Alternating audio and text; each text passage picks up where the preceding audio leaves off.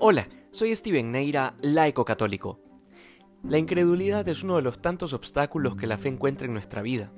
Y se nos enseña desde pequeños que no hay que creer en todo lo que nos digan, y esto es algo muy cierto, sobre todo porque el ser humano es falible y tiende a engañarse y a engañar a los demás. Sin embargo, cuando se trata de Jesucristo, que es Dios y hombre verdadero, sabemos muy bien que ni busca engañarnos ni puede hacerlo porque iría en contra de su propia naturaleza. De manera que el testimonio de aquellos que son de Dios es un testimonio que debe ser acogido como si del mismo Cristo se tratara. Esto no porque lo diga yo, sino que ya en el Evangelio de Lucas, Jesús, hablando de sus discípulos, dice claramente, El que los escucha a ustedes, me escucha a mí, y el que los rechace, me rechaza a mí, y el que me rechaza a mí, rechaza al que me envió.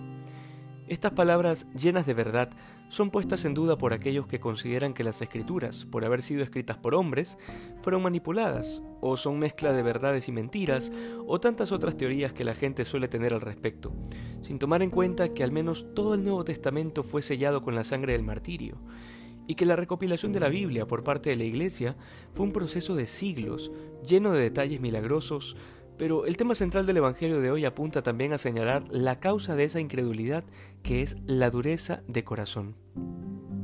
Esta enfermedad espiritual es bastante particular porque no se supera leyendo libros ni aprendiendo cosas, no se supera hablando de Dios o diciendo públicamente que creemos en Él.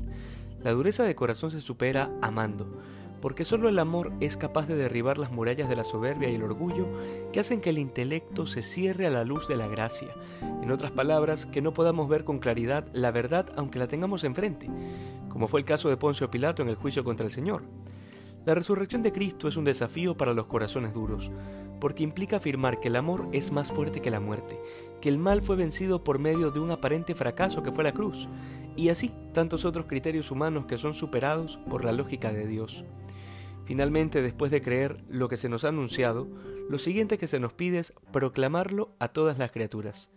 Esa es nuestra misión y seremos verdaderamente felices si lo hacemos. Que hoy seamos más santos que ayer. Dios te bendiga.